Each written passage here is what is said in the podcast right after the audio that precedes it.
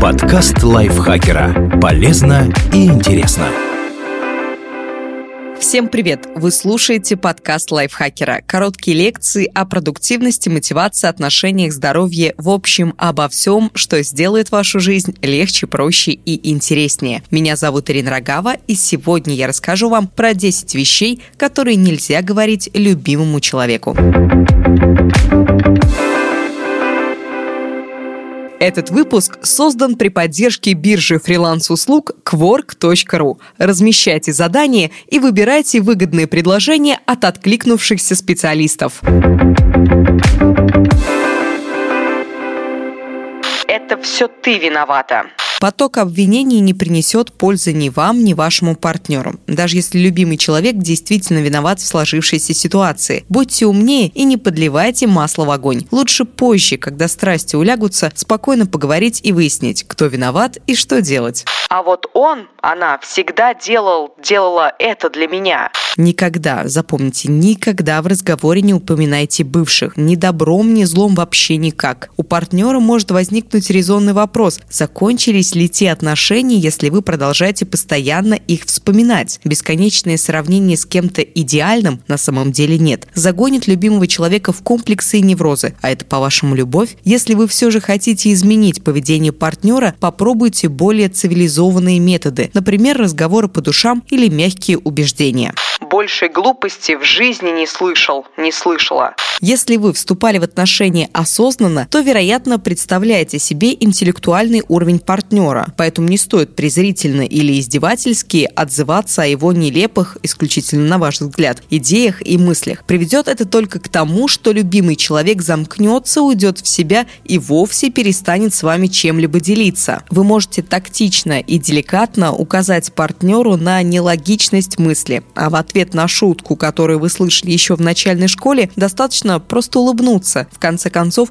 человек как мог старался вас порадовать. Ничего не можешь нормально сделать. Такие вещи вслух вообще нельзя произносить, да и про себя старайтесь так не думать. Поблагодарите за попытку, похвалите за приложенные усилия, а если что-то не получилось, не беда, вместе вы найдете выход из ситуации и решение проблемы. Что вам дороже, мир в семье или идеально прикрученная полка на кухне? А если вы заранее знали, что партнер не справится с делом, зачем поручали его? Провал унизителен для вас обоих. А я говорил, говорила. Это вообще за гранью добра и зла. Не превращайтесь в злобного монстра и забудьте о существовании этой фразы навсегда. Вам так важно показать свою правоту и быть тем, кто скажет последнее слово? Ничего хорошего вам это не даст, уж поверьте. Человеку свойственно ошибаться, и не ошибается только тот, кто ничего не делает. Позвольте партнеру совершать ошибки и извлекать из них правильные уроки. Ваша задача – поддерживать и любить, а не обличать и торжествовать. Улыбнитесь и скажите любимому человеку, что что в следующий раз у него обязательно все получится.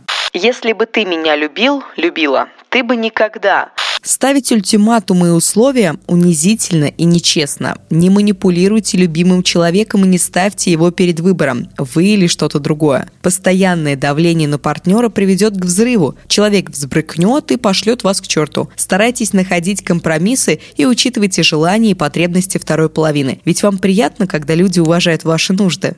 Не носи это.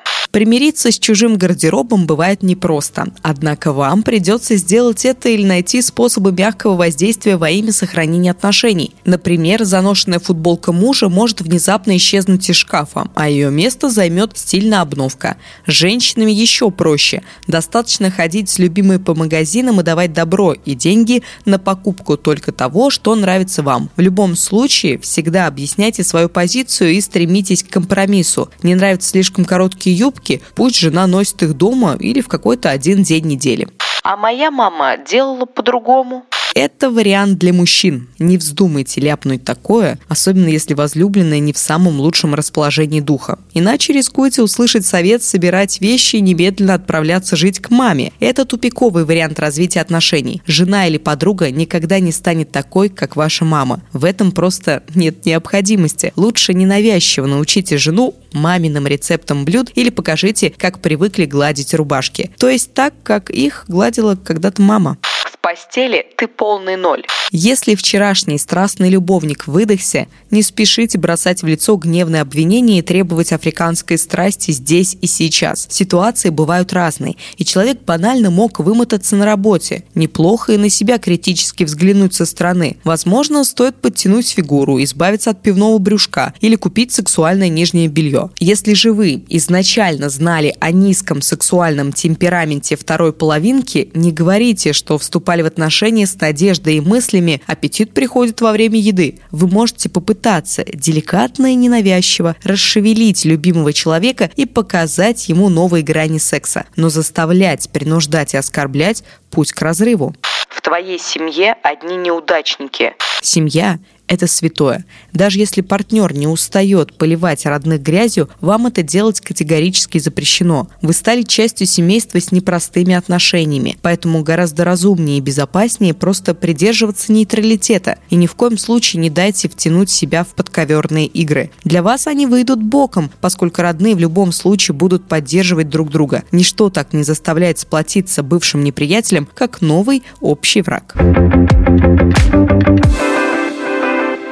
Спасибо большое, что прослушали этот выпуск. Текст написала Оксана Климова. Ей огромное спасибо. Не забывайте подписываться на наш подкаст на всех платформах, ставить ему лайки и звездочки, делиться выпусками с друзьями в социальных сетях. Я на этом с вами прощаюсь. Пока-пока.